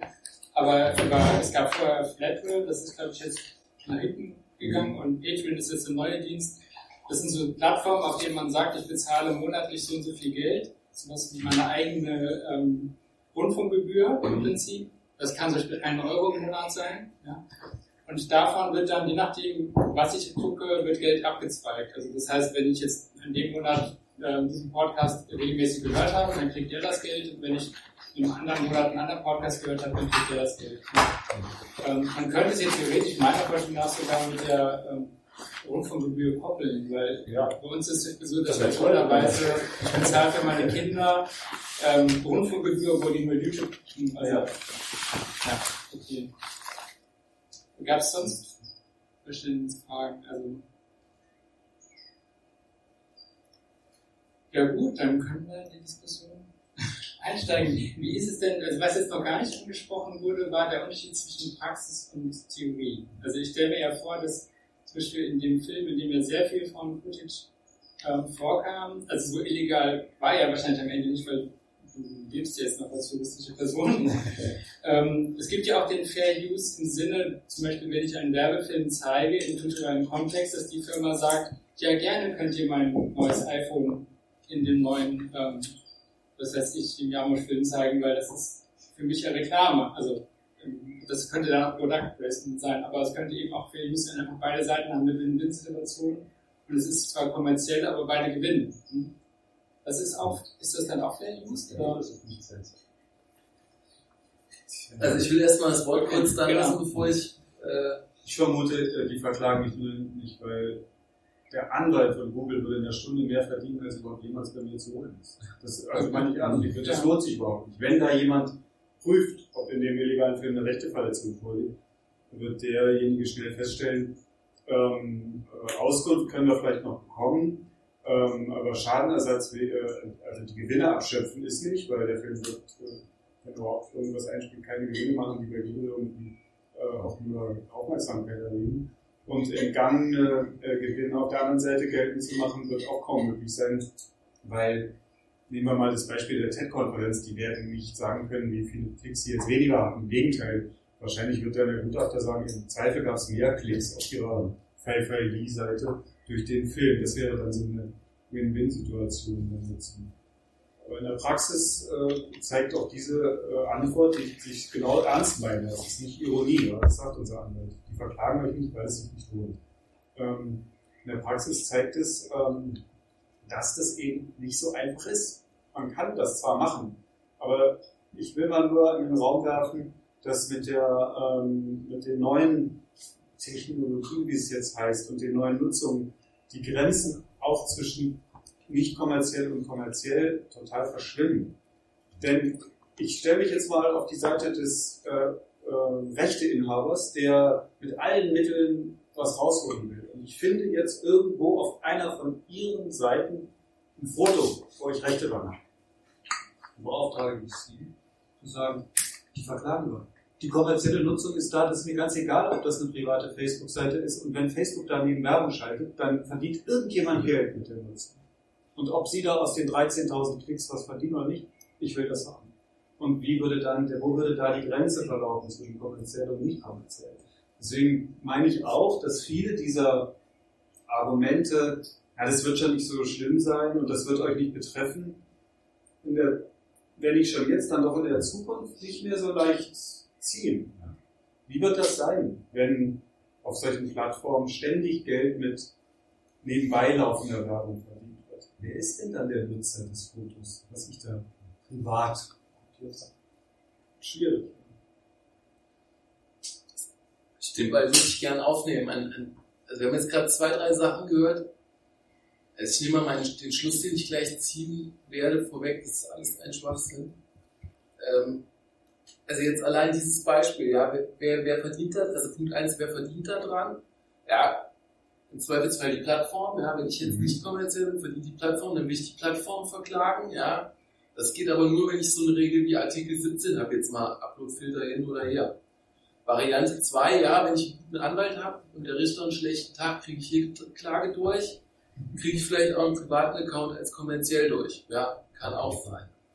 Und dann äh, Product Placement ist so mein Lieblingsbeispiel dafür, äh, dass die Gesetze, die wir haben, alle komplett überarbeitungsbedürftig sind. Weil auf der einen Seite könnte man jetzt urheberrechtlich mit Fair Use argumentieren, aber es gibt auch noch sowas wie Wettbewerbsrecht. Ne? Das bedeutet, äh, Gewerbe, also, also ähm, Gewerbetreibende untereinander können sich wechselseitig in Anspruch nehmen, wenn sie im Wettbewerb nicht lauter miteinander umgehen. Schleichwerbung ist so ein Fall. Ja? Das heißt, dann kann ein anderer Filmproduzent kommen und kann sagen, hast du Schleichwerbung gemacht, so biete ich es dir deswegen. Ist zwar urheberrechtlich in Ordnung, aber wettbewerbsrechtlich nicht. Und dann spanne ich noch den Bogen dazu, um das auch nochmal so ein bisschen zu pointieren. Das Problem ist, dass die Rechtskreise, die wir haben und die Wünsche, die wir an die einzelnen Rechtsgebiete äußern oder an Gerechtigkeit äußern, sich meines Erachtens nach zum Teil widersprechen. Das sieht man am deutlichsten, wenn man Urheberrecht und Datenschutzrecht miteinander abgleicht. Weil das Problem, was ich sehe, ist, also ich finde Datenschutz auch super wichtig. Ne? Ich glaube zwar, es wird uns auf Dauer nichts bringen, das sind alles nur geschriebene Worte, also jetzt ja hier Film gesehen hat, ist eigentlich völlig hinfällig, ja, ähm, ob man das jetzt im Gesetz hat oder nicht. Ähm, aber wenn, wenn ich jetzt schon das mal ernst nehme kurz, ähm, dann ist es halt so, ich kann eigentlich nur dann eine gerechte Ausschüttung ermöglichen, wenn ich irgendwie tracke. Wenn ich aber tracke, habe ich unendlich Daten, die anfallen und die ich halt auch verarbeite und dann kommt Urheberrecht mit Datenschutzrecht an irgendeiner Stelle immer äh, ins Gehege und das, das wird sich nur durch irgendeinen Kompromiss lösen lassen. Und so wie ich die Diskussion sehe, wird man sich am Ende entscheiden müssen, maximale Gerechtigkeit für die Kulturschaffenden, also die weniger repräsentierten Künstler kriegen auch eine Chance, Geld zu verdienen. Das bedeutet weniger Datenschutz. Oder mehr Datenschutz, es bleibt bei der Monopolisierung. Das ist ein bisschen so die Krux, die ich sehe. Dazu eine kurze Verständnisfrage. YouTube kann doch sicherlich zählen, wie viele Leute ein Video zu gucken, gucken, ohne zu wissen, wer diese Leute sind. Also ganz banal. Also im Prinzip müssten die doch gucken können, wie oft das bezahlt wurde und danach irgendwie versuchen, ohne irgendwie zu überwachen und mehr zu identifizieren, als sie eh schon tun. Nee, das Problem sind ja die illegalen Nutzungen. Also jetzt nochmal, ich finde Herbert so gut und ich lade jetzt bei YouTube in meinen Account alle Herbert-Videos nochmal hoch. Ja? Und Jetzt gucken sich die alle bei mir auf dem Account an, weil sie heute nach dem Vortrag mal gucken wollen, was ich so in meinem YouTube-Account habe. Ja? Ähm, jetzt kriegt Herbert davon nichts, ne? weil ich habe es illegal hochgeladen. Ja, aber das wird auf YouTube zugerechnet und dann kann er sich doch bei YouTube holen, oder? Nee, also jetzt nach Artikel 17 zumindest. Nee, nee, nee, nee, weil, weil YouTube trackt nicht. YouTube hat, wenn dann Filter, aber die tracken nicht. Genau, aber sie könnten doch zählen, ohne dafür die Nutzer überwachen zu müssen. Die zählen doch sogar, wie auf das Video geschaut wurde. Ja, die können, okay, ja, ich weiß, worauf sie hinaus wollen, Anonymisierung. Die könnten das ja anonymisiert tracken. Ja. Irgendwie. Ich habe mir das im Film gesehen. Also, als Dragon Also ein Datum, was erhoben werden kann, wird erhoben, würde ich mal sagen. Also ich kann Ihnen, ich kann Ihnen dazu folgendes, folgendes dazu sagen. Ich habe für Datenhändler gearbeitet und ich habe ein bisschen Einblick in die Branche. Glauben Sie bloß nicht, dass irgendwer irgendwas anonymisiert. Das sagen die ja. Naja, das. Ich kann nur die beiden Gedanken zusammenführen, ähm, was es an Möglichkeiten gäbe, ähm, einen faireren Zugang zu den Erlösen zu schaffen. Also Flatter fand ich auch interessant, das hatte ich mal vor, das im Film zu erklären, äh, wäre ein anderer Film geworden. Ähm, es gibt ja da äh, noch weitergehende Vorschläge von Lanier, glaube ich, der sagt, man müsste das, was ja eigentlich das Problem ist, nämlich das, die sogenannte Kommunifizierung, dass alles, was hier abläuft, der ganze Austausch, jedes Bild, was wir angucken, jedes Lied, was wir hören, jeden Satz, den wir sagen, der wird mit einem Preis versehen, das ist irgendwie Geld wert. Diese ganze Wirtschaft, über die wir hier sprechen, ist ja keine äh, Industrie in dem Sinne mehr, sondern die, die ganze Kunst und alle Informationen wird behandelt wie handelbare Ware. Wenn, wenn wir das so akzeptieren und wenn jeder äh, sagt, er würde das natürlich als Kapitalismuskritiker erstmal verurteilen, aber wenn wir so akzeptieren, dass das so ist und wenn das alles gehandelt wird, dann sollten wir es wenigstens den großen Monopolen wegnehmen und er nennt das, glaube ich, demokratisieren. Dann sollte jede und jeder mit, der, mit dem Verkauf oder der Vermietung oder dem Verleih oder dem Kopieren seiner Schöpfung, dieser, dieser in unserem Sinne des eigenen Werkes, Geld verdienen. Er baut in seinem Buch dann also ein kleines Modell und sagt, jede Transaktion im Internet müsste mit einem Mikro-Bezahldingens versehen werden. Also jedes Mal, wenn ich jetzt ein Bild anklicke, dann wird da irgendwo was ausgelöst. Daten werden in Massen erhoben, unglaublich. Das, das ist die Verbindung dann zu der Frage. Dann würde das was kosten, 0,000x Cent und würde durch, ähm, sagen wir mal, durch die Wasserzeichentechnologie, es wurde festgestellt, ah, dieses Bild, das hat aber nicht Jan gemacht, sondern das hat jemand von seinen Studenten gemacht und die oder der kriegt dann das, das Geld. Das würde ein System erforderlich machen, was unabhängig von den großen Plattformen ist. Es würde unglaublich viel Datenerhebung erfordern, wahrscheinlich, also den Datenschutz sprengen und aufheben, aber es würde dazu führen, dass die immensen Umsätze, die mit dem allen gemacht werden, und deswegen sitzen wir hier, deswegen ist es eine große Aufregung um die Urheberrechtslinie, weil damit wird Geld verdient. Diese, dieses Geld würde, so Laniers Idee, an alle verteilt werden. Das ist so seine Idee, den Kapitalismus nicht abzuschaffen, sondern sozusagen auf alle auszuschütten. Ja. Traumhafte Vorstellung, oder?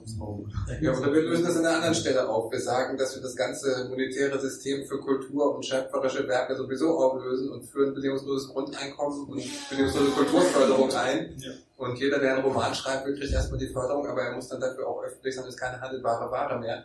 Dann würden das System, das die, die das Problem von der, das ist sehr idealistisch und schnell formuliert, von einer ganz anderen Denkseite auflösen können. Und dann würde jemand, der irgendwas monopolisieren will, sich andere Gebiete suchen, um da irgendwie Kapital rauszuschlagen, weil es das eben nicht mehr gäbe, diesen Denkansatz.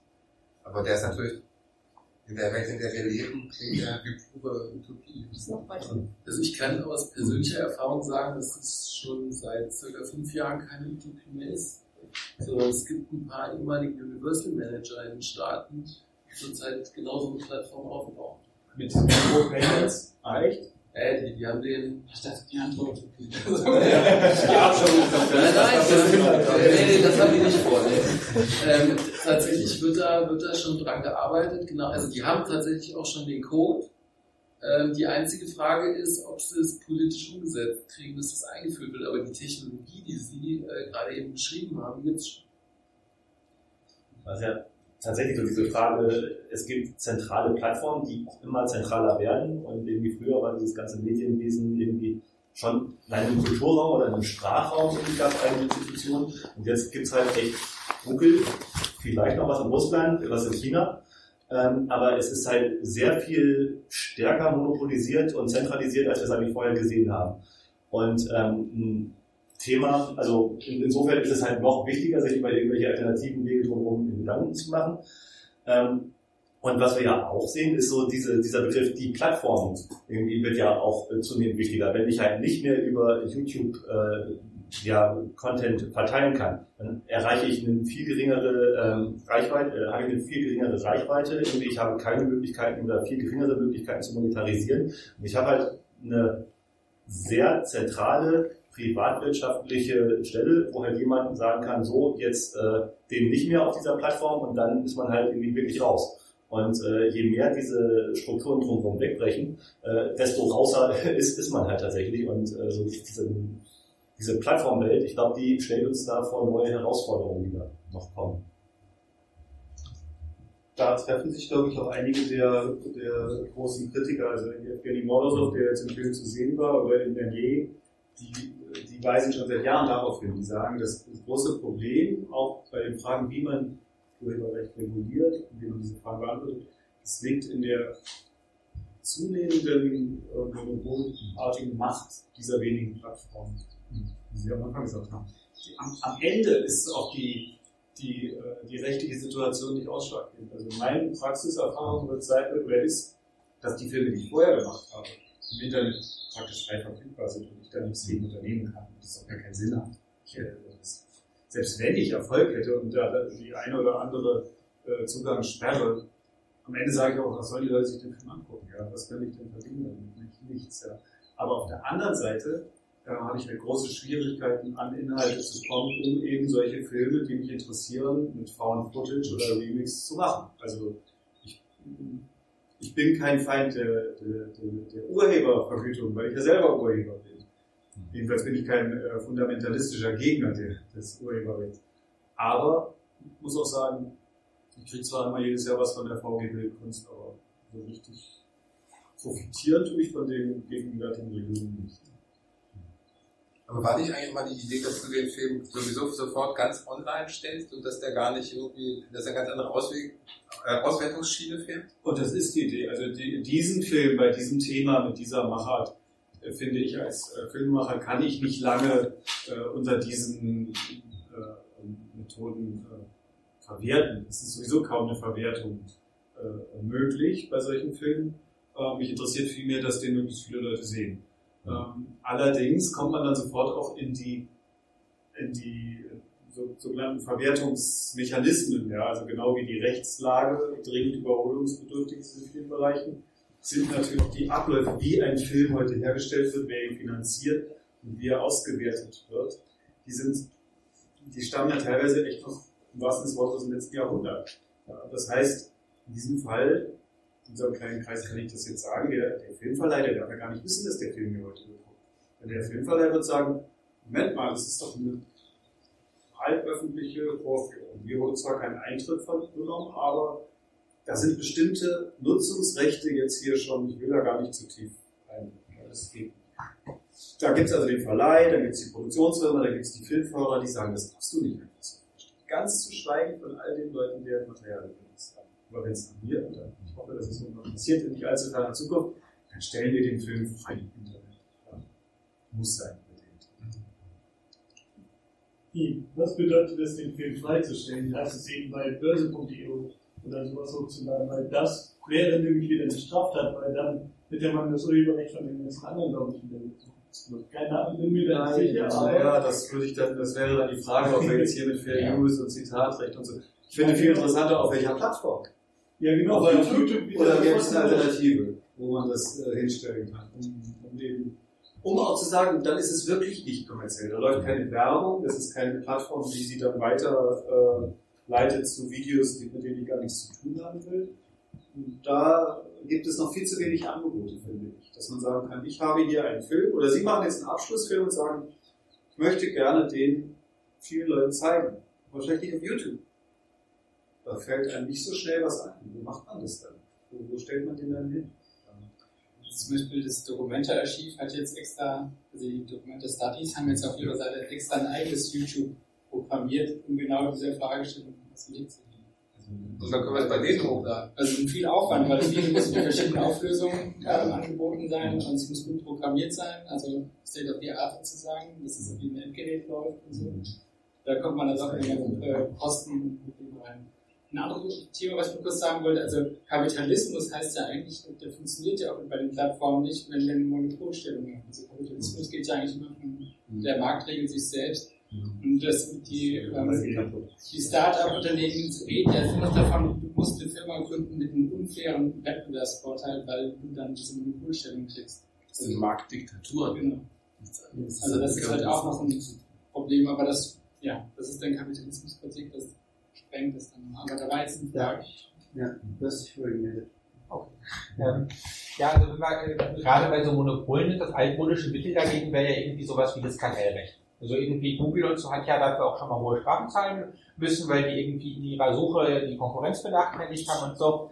Also das war jetzt eine, äh, eine Frage im Grunde, wie realistisch ist das denn, dass man, wenn ich YouTube sagt, okay, also wenn derjenige auf YouTube nach Videos sucht, müsst ihr halt irgendwie Videos zur Konkurrenz mit dem gleichberechtigt darstellen und so. Also solange wir diese Plattform haben, was ist denn das Beste, was wir so machen können, um die zumindest so zu regulieren, dass, äh, dass das halt nicht ganz so schlimm ist, dieses Monopol so. Also jetzt mal pragmatisch, wenn wir keine Visionen oder sowas haben wollen.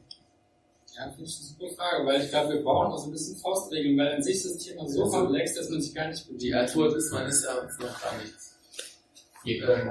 Und zwar, und zwar aus einem ganz, ganz einfachen Grund. Ähm, Es zeigen die Kartellverfahren, die gelaufen sind gegen Google oder Microsoft. Also die gehen dann erstmal zu einer, zu einer Top-Kanzlei, ähm, Freshfields, wobei Freshfields ist nicht so gut, äh, heißen sie, die Leute, genau, die Leute sind im IT-Recht weltweit top, dann heuern die so 400 Anwälte an. Die machen dann Eingaben bei Gericht 1000, 4000 Seiten, aber pro Schriftsatz. Das heißt, das ganze Verfahren, das muss ja dann auch wieder bei der Behörde jemand lesen. Die kommen mit 400, da sitzt einer. Dann soll der das lesen, dann liest der das nicht richtig, dann antwortet der irgendwas, dann liegt das ewig beim Gericht rum. Mit anderen Worten, also allein aufgrund, also je mehr Anwälte ich mir kaufen kann, ja, also Anführungszeichen, da, dann habe ich die Macht, ne? Das Problem. Damit kann man eigentlich nicht mit leben. Dass es irgendwie so läuft. Ne? Also ich, ich kann Ihnen noch mal einen Tipp geben. Es gibt eine hochinteressante Dokumentation von äh, einem Typ aus England, der ist Richard Brennan und hat das zusammen gemacht mit einem äh, ja, der ist Philosoph, äh, Sam Beckman.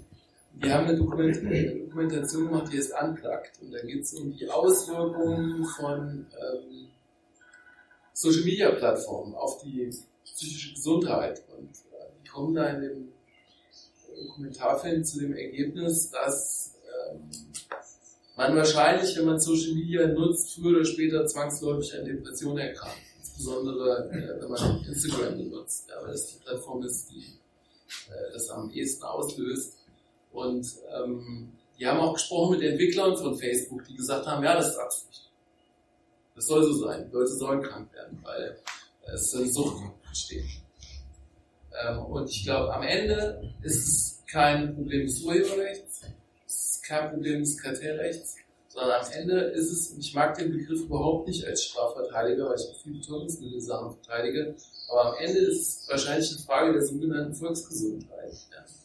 Ob man diese Plattformen äh, überhaupt in der Form erlauben kann oder ob man nicht tatsächlich ähm, Regelungen schaffen muss, die in ihrem Wirkungsbereich drastisch einschränken. Und dann kommt die spannende Frage, ob diese äh, Plattformbetreiber so viel Geld haben, dass sie das durch Lobbyarbeit umgehen können. Und falls das so sein sollte, würde das im Ergebnis, ich straffe jetzt so 20 Minuten weitere Argumentation in einem Satz zusammen, bedeutet das im Ergebnis, dass ähm, die herrschenden Digitalkonzerne längst die faktischen Regierungen stellen. Und ich glaube, die begreifen sich auch selber. Und aber wenn es gut läuft, haben wir dann bald auf den Handys hier immer so eine kleine Depressionskrebswarnung.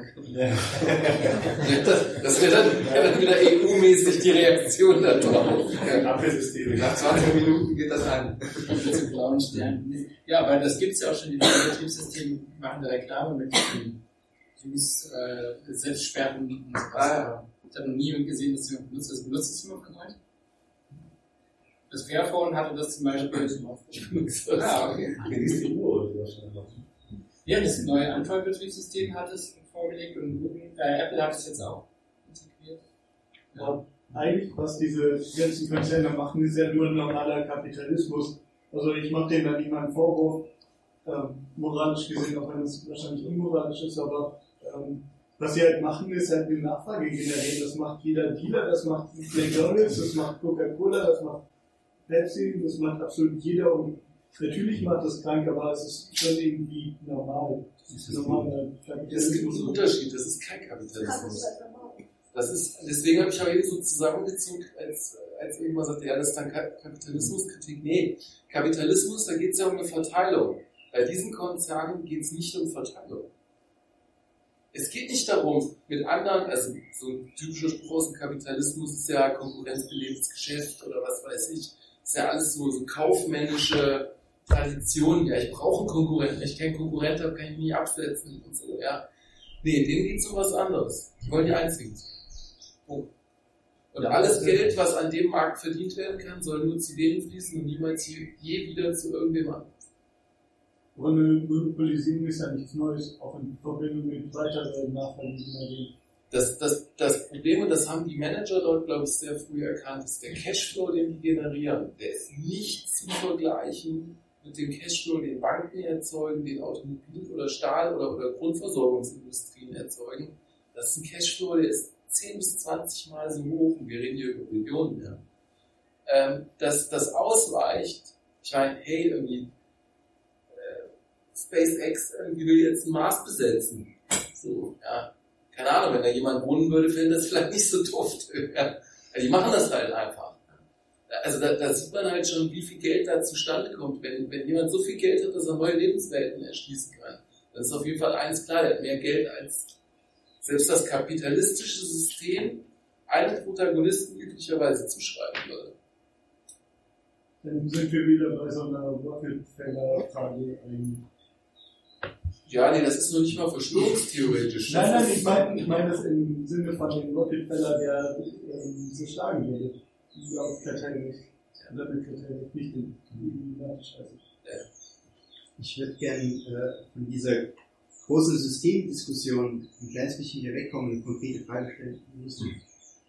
Wenn ich auf YouTube Material finde, das ich für ein Projekt brauche, und ich kann mir aber eigentlich schon ziemlich sicher sein, dass der Kanal, der das hochgeladen hat, nicht die wirkliche Rechte, der wirkliche Rechteinhaber ist des Materials.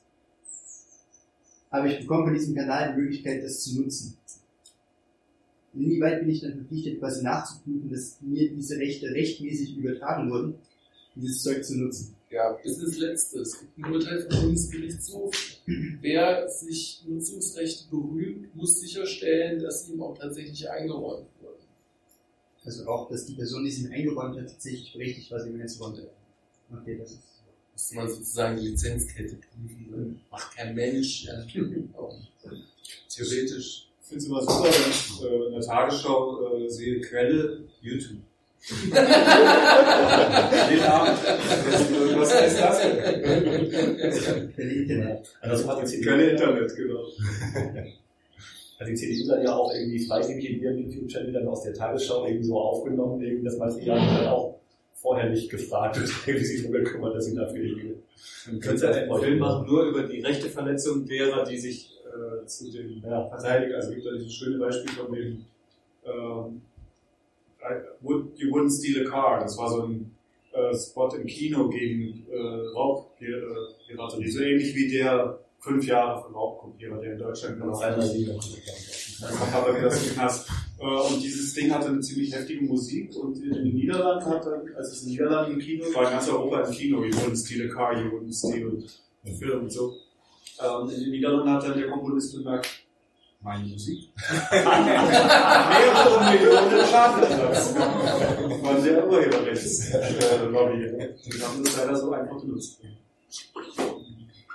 Ähm, ich wollte auch nochmal zu äh, deiner Praxis fragen, also wie kann man so einen illegalen Film mit öffentlichen Geldern äh, finanzieren, zum Beispiel FFA stand ja zum Beispiel im Aschplan und äh, ja, wie kann man sowas im Fernsehen machen und Gute Frage, ja. äh, ja, und dann eben auch, äh, wie du vorgegangen bist, wie du das Material und wo du das gefunden hast. Und vielleicht auch so im Kontrast, wie du früher bei Befreien die Afrika oder sowas gearbeitet hast. Äh, Genau, fange ich damit an. Also, befreien Sie Afrika vor 20 Jahren habe ich mh, gesammelt, damals noch, äh, gab es noch eine YouTube, dann schön mit VHS aufgenommen, so was bei RTL 2 lief, Daktari und so, mir dann die Sachen zusammengeschnitten und dann versucht, die Rechteinhaber zu finden und zu kontaktieren und zu sagen, lieber Werner Herzog, um das Beispiel mal zu nehmen, ich würde gerne 25 Sekunden aus dem längst vergessenen alten Film von dir benutzen. Was kostet das? Und dann kamen die Antworten zwischen nichts bis äh, 100 Mark pro angefangener Sekunde für Deutschland für zwei Jahre oder auch pauschal 50.000 Mark für Europa. Da habe ich viel gelernt über die Willkür, die auch bei den Preisen dann äh. Ich habe aber gedacht, ich schaffe das und kann das mit damals als kleines Fernsehspiel, kleines Fernsehspiel tatsächlich machen. Habe es aber nicht geschafft, konnte. Deswegen habe ich dann ja, wie vorher kurz erzählt, den Anwalt kennengelernt, Christian Klages, der gesagt hat, waren ja löbliche Versuche, aber selbst das reicht nie. Werden, äh, außerdem, das war eben die Frage mit der Rechtekette. Ich hatte ja bei einem Fall festgestellt, dass es mehrere äh, Firmen gab, die die Rechte beanspruchten an dem Film aus den 50er Jahren, die mir gesagt haben, der hat die gar nicht, du musst das bei uns kaufen. Was macht man denn da? Da war ich natürlich als kleiner Filmemacher überhaupt nicht in der Lage, jetzt festzustellen, wer hat recht. Gut, aber wie macht man denn jetzt so einen Film? Normalerweise nur mit Fernsehen, damals mit kleines Fernsehspiel. Ähm, hier war ein, der übliche Verdächtige mit dem Boot äh, bei diesem Film und äh, Förder, äh, Förderung gab es eigentlich deswegen, weil der Film, den ich vor zehn Jahren mit Klaus Wischmann zusammen gemacht hatte, so ein großer Kinoerfolg. Da haben die Förderer gesagt, okay, du darfst jetzt einen Film machen, auch wenn wir skeptisch sind.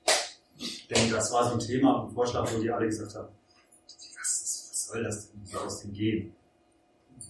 Als ich dann herausstellte, dass der illegale Film nicht nur den Arbeitstitel der illegale Film hatte, sondern dass es Teil des, der filmischen Form sein sollte, an den Grenzen dieses Problems, über das wir heute Abend sprechen, einen Film herzustellen. Nämlich sich aus dem Bilderkosmos eben YouTube zu bedienen und es zu benutzen, um, eine, um Aussagen über dieses Thema zu machen. An der Stelle ist zuerst der Sender abgesprungen. Und zwar, weil die Redaktion das zwar toll fand, aber das Justiziariat gesagt hat, das können wir nicht machen. Das ist viel zu riskant. Denn selbst wenn Firma XY nicht den kleinen Filmemacher verklagt, sobald es einen Sender gibt, ist ja die Abschöpfungsmöglichkeit viel größer. Also selbst wenn der Anwalt sagt, bei den- bei den BR, da können sie nicht holen, aber ZDF Arte, da können wir raus. Also ZDF Arte draußen. Nur noch förderbar. Reicht aber nicht, um so einen Film zu machen. Reicht auf jeden Fall nicht, um die Rechte zu erlangen.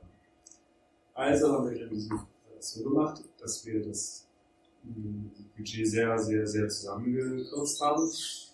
Ähm, in der Praxis heißt es mehr Arbeit und mehr Zeit und weniger Leute und äh, lange daran arbeiten.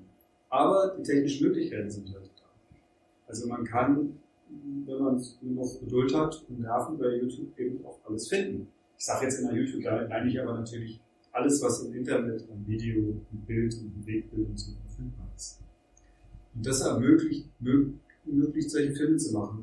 Man nennt das ja Kombinationsfilm oder Found Footage oder so. Das war vor einigen Jahren noch fast unmöglich, weil man das eben wirklich auf VHS oder mit, woher kriegten sie 35 mm Papier aus irgendeinem Kino von einem längst vergessenen Film? Das ging damals. Es geht jetzt was. Geht immer noch nicht so, wie man es sich wünscht, aber. Und das wäre die Antwort. Man braucht dann mehr Zeit und man muss ähm, äh, ein bisschen das Risiko eingehen. Verdienen tut man ja sowieso nicht so viel damit, aber ähm, ich finde es das schön, dass man so Film machen kann. Ja. Also das, äh, ähm, ich versuche natürlich auch davon zu leben und die Filmförderung äh, sorgt dafür, dass diejenigen, die an dem Film mitgearbeitet haben, bezahlt werden konnten. Aber das bleibt weit unter dem, ich will mal so sagen, ich verdiene bei, bei, beim Fernsehen normales Geld und das hier ist Aufwandsentschädigung. Damit will ich es überhaupt nicht abschrecken. Ich finde es, total wichtig, solche Filme zu machen. Ich glaube auch, dass Found Footage, und ich spreche da jetzt für Jan Peters, der gerade rausgegangen ist, dass äh, das eine Technik ist, die ähm, total unterschätzt ist. Man kann mit vorhandenen Bildern, je mehr Bilder es in der Welt gibt, desto interessanter wird. Ich bin Kameramann und rede eigentlich dann so gegen meine eigene Profession. Es gibt so viele fantastische Bilder, aus denen man neue Aussagen schöpfen kann, dass diese Technik es verdient, mehr genutzt zu werden. Ich glaube, das muss leider mein letzter Satz hier sein. Ich glaube, dass eine der bedauerlichen Folgen dieser, ich sag jetzt mal, Überkommodifizierung des, des Wuchern des Kapitalismus über alle Ausdrucksformen, eine der bedauerlichen Folgen dieser Entwicklung ist, dass man solche Techniken zu wenig benutzt, weil wir alle, wie ich es eben versucht habe, kurz darzulegen, viel zu viel Sorge und Angst davor haben, das zu machen. Das Risiko ist einfach viel zu groß. Warum gibt es keine guten Satire-Sendungen über Bilder im Fernsehen? Also die Heute-Show kann es einfach nicht sein. Das ist so riskant, das ist zu gefährlich. Sie können nicht einfach so viele Bilder. Das ist, das ist so ein. Macht man nicht. Das ist An-TV-Urteil. Genau. Das ist doch schade. Die Sache, über die im Fernsehen gesprochen wird, die kann im Fernsehen nicht thematisiert werden. Legen Sie es selber aus. Ja, also das können Sie besser ausführen als ich. Das ist doch Wahnsinn, dass das nicht geht. Ich muss jetzt leider, guck mal, ich muss nämlich den letzten Zug nach Berlin. Taxi ist bestellt. Wird jetzt rausgekriegt. Ich habe jetzt wieder viel gelernt hier. Das ist total gut. Das hat mir auch Spaß gemacht. Ja, vielen Dank. Ja.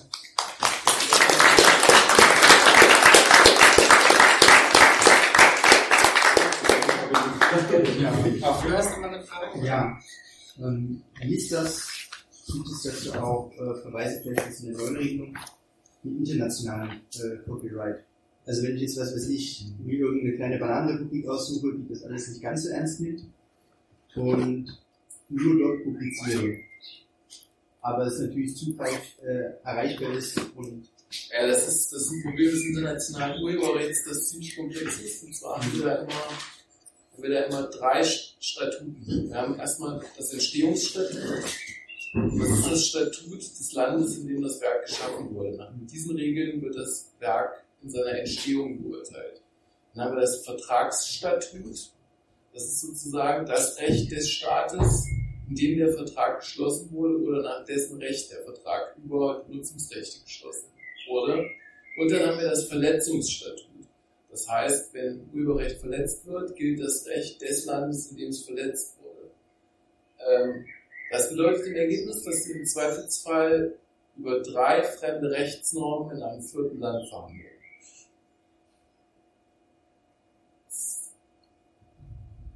Also auch dieses ins Ausland gehen, das, das hilft alles nichts. Ähm, also weil am Ende kommt es darauf an, in welchem Land, also das, ist so, so, so, so ein theoretischer Gedanke, wie geht's richtig? Am Ende ist die Frage, wer reicht vor welchem Gericht Klage ein?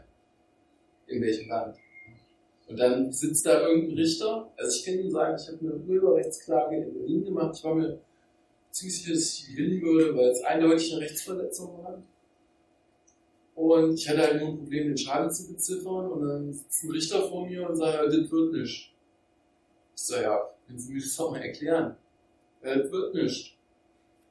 Ich habe 30 Jahre Mietrecht gemacht, heute ist mein erster Tag im Urheberrecht, aber ich sage Ihnen, das wird nicht.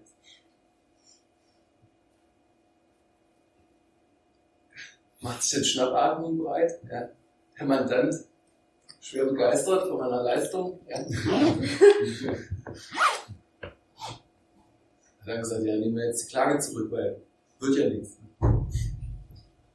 Also nur um Ihnen klar machen, wie gerade im Urheberrecht, und das ist schon wieder alle Kollegen wieder, Sie haben, also wenn Sie einen erfahrenen, erfahrenen Urheberrechtler haben, dann läuft das auch so ganz gut. Ja.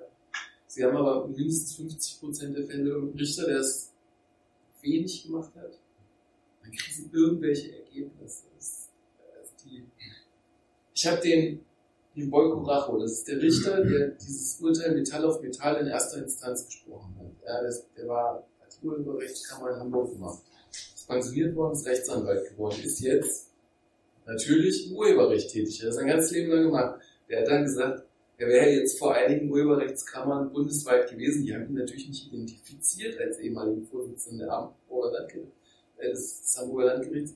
Er hat gesagt, das ist, ja- das ist ja erschreckend, ja. Wie wenig Ahnung die haben. Das ist das eigentliche Problem. Also nicht, wie mache ich es am geschicktesten, sondern komme ich dann eigentlich auf viel zurück. Das, das Problem ist, wir müssen tatsächlich in diesem gesamten Bereich Materialgüterrecht und wahrscheinlich nicht nur da, sondern auch noch an ganz vielen anderen Ecken und Enden Gesetzesmaterien schaffen, die nicht völlig überholt sind. Die meisten Gesetze, mit denen wir jetzt arbeiten, sind 100, 120 oder sogar 180 Jahre alt, wenn ich ans Handelsgesetzbuch denke. Dass das nicht passen kann auf eine digitalisierte Ges- Gesellschaft, Gesetzestexte, die sozusagen im Geiste der Industrialisierung geschaffen wurden. Das ist eigentlich selbstverständlich. Ja, und dann muss man auch die Richter dafür schulen oder Richterinnen. Aber die Frage ist, äh, das ist ja versucht worden mit dem Urheberrecht. Da, da fehlt dann vor und dahinter die Basis und ja, ja. ja, aber man kann dafür kämpfen und ja, der muss Das ist auch noch nicht zu Ende. Das, Genau. das Thema geht auf jeden Fall. Oder man kann darüber Spannend Filme machen, also ihr könnt selber ähm, aktiv werden, wie das hier ähm, hatten wir mit dem Film. Ich denke, das ist, ist dann wahrscheinlich ein Copyleft-Film am Ende? Ja, also ich, wir hatten die Diskussion eben schon, ich bin der Auffassung, dass das, was er da gemacht hat, eine freie Bearbeitung ist. Und ich glaube auch, dass er damit so bei der BGH, so wie der erste Senat des BGHs zurzeit zusammengesetzt ist, wahrscheinlich gute Chancen hätte, durchzukommen mit der Argumentation, ähm, weil es ist collagenartig. Er schneidet ja die, also ne, das ist jetzt das gleiche, als ob sie jetzt in der bildenden Kunst eine Collage erschaffen und nehmen ganz viele Fotos und kleben die zusammen und jedes einzelne Foto ist geschützt, aber es ergibt ein völlig neues Bild. Und so ist eigentlich auch das, was wir hier in dem Film gesehen haben. Er hat Werbefilme zusammengeschnitten mit Interviews und so und alles für sich genommen ist nicht mehr das gewesen, was es mal war, sondern er hat, das hat er auch zum Schluss immer gesagt, das fand ich sehr schön, er hat einen völlig neuen Sinn erschaffen. Und das könnte sich eigentlich mal so, so mitnehmen, so in diesem Remix-Contest, Kontext, wenn sie einen völlig neuen Sinn erschaffen, dem, was sie kombinieren, dann sind sie immer nah an der freien Bearbeitung. Ja, ob sie den Rechtsstreit im schlimmsten Fall doch verlieren, weil der tatsächliche Rechteinhaber halt so viel stärker ist und der Meinung ist, 400 Anwälte gegen sie antreten zu lassen, dann können sie halt mal die Segel streichen. Aber äh, auf jeden Fall kann man das echt mal machen. Also ähm, da auch mutig sein, glaube ich. Irgendwie wichtig ist halt nur nicht irgendwas zu kopieren, sondern wirklich aus Alten was komplett Neues zu schaffen, einen völlig neuen Sinn herzustellen. Dann Dinge so gut. Also das heißt, dann hat man die künstlerische, wie heißt es, ähm, Schöpfungshöhe. Und dann könnte man theoretisch jetzt aber auch wieder äh, Copyright auflegen Geld verdienen. Ja, wobei es halt auch noch ein anderes Problem gibt, weil bei, bei, bei Lichtbildwerken brauchen sie eigentlich schon nur für die, nur für die Bearbeitung bräuchten sie eigentlich die Zustimmung der tatsächlichen Urheber. Und das ist insbesondere im Fall von, äh, jetzt, jetzt müsste ich ins, ins Filmrecht. Also es ist tatsächlich, ich habe das jetzt mal so verkürzt dargestellt, um Ihnen Mut zu machen. Nicht.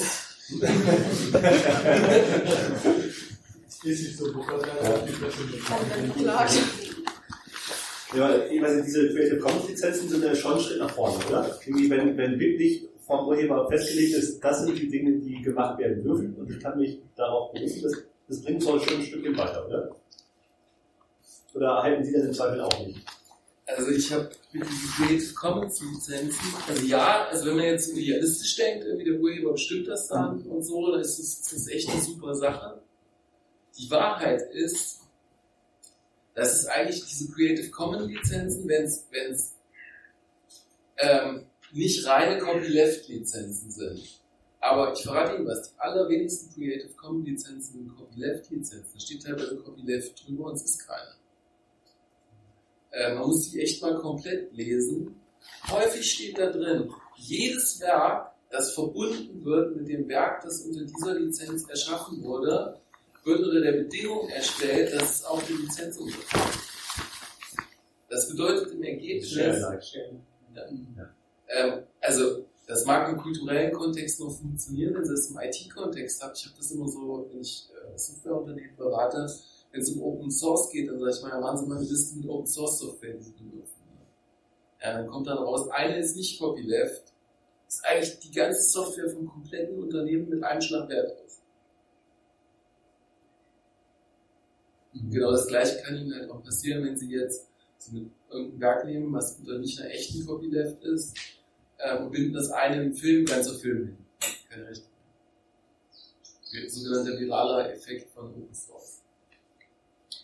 Aber wenn ich mein Werk jetzt komplett selbst gedreht hätte und ich stelle für so eine Lizenz ins Netz, habe ich dann, hilft mir das dann für mein Recht zu kämpfen? Eigentlich überhaupt nicht. Ich enteigne mich ja meine eigenen Rechte in der Regel. Nee, es gibt ja auch Non-Commercial. Ja, okay, dass ich sage, du darfst nur Non-Commercial nutzen. Ja, kann, kann man machen. Also ich habe ich hab diese Diskussion nie so richtig verstanden, weil ja, ich kann auch einfach, ich kann es auch einfach ins Netz stellen und niemanden verklagen. Hm. Aber die Ja, Problem ist die andere Seite, nämlich Genau. derjenige, der sich wiederholen will. Ja, ist dann nämlich, ja, verklagt er mich jetzt oder nicht? Ja, Genau, die Rechtssicherheit auf der anderen Seite, die, die ist halt der, der Vorteil daran. Also ich, ich will es mal, ich will's mal ganz klar sagen, eigentlich ist es heutzutage, die müssen sich immer, sie müssen immer nur dem Fluss des Geldes folgen. Wenn, wenn, wenn äh, der, der, der Gegenüber oder ihr potenzieller Gegner nicht allzu wirtschaftlich mächtig ist, machen sie, was sie wollen. Wenn er total mächtig ist, versichern sie sich, dass sie nicht zu viel Profit damit machen, sodass der was davon hätte, wenn er sie verklagt. Ja, dann liegen sie wahrscheinlich immer richtig. Heißt es umgekehrt, wenn man mächtige Feinde hat, hat man sowieso verloren, weil man es nicht richtig machen kann. Ist das so? Also das kann ich Ihnen so aus meiner, aus meiner Praxis als Rechtsanwalt nur bestätigen. Also dann würde Creative Commons zum Beispiel auch auseinanderfliegen, wenn genug Geld draufgehauen wird. Ja, vielleicht gewinnen Sie auch irgendwas. Die, die Frage ist immer, finden Sie das entscheidende Argument? Ja. Ähm, und äh, also ich bin jetzt als Rechtsanwalt nicht unbedingt so in der breiten Masse tätig, sondern verdiene mein Geld, indem ich relativ wenig Fälle bearbeite und die halt auf eine, eine ziemlich große Tiefe. Und ich kann Ihnen einfach sagen, wenn Sie lang genug suchen, finden Sie irgendein Argument, das funktioniert. Manchmal müssen Sie echt sehr tief graben, aber irgendwann finden Sie es. Ja, also zum Schluss kann ich auch nochmal sagen, ich fände es super, wenn wir irgendwie noch in Kontakt bleiben könnten. Also bei euch gibt es ja einen Stammtisch. Ne? Gibt es Ja. den regelmäßig? Oder? Am ersten Mittwoch des Monats, Ah, äh, im Moment im Hurricane meistens. Genau, ja, und ich meine, guten Anwalt muss man wahrscheinlich dann bezahlen.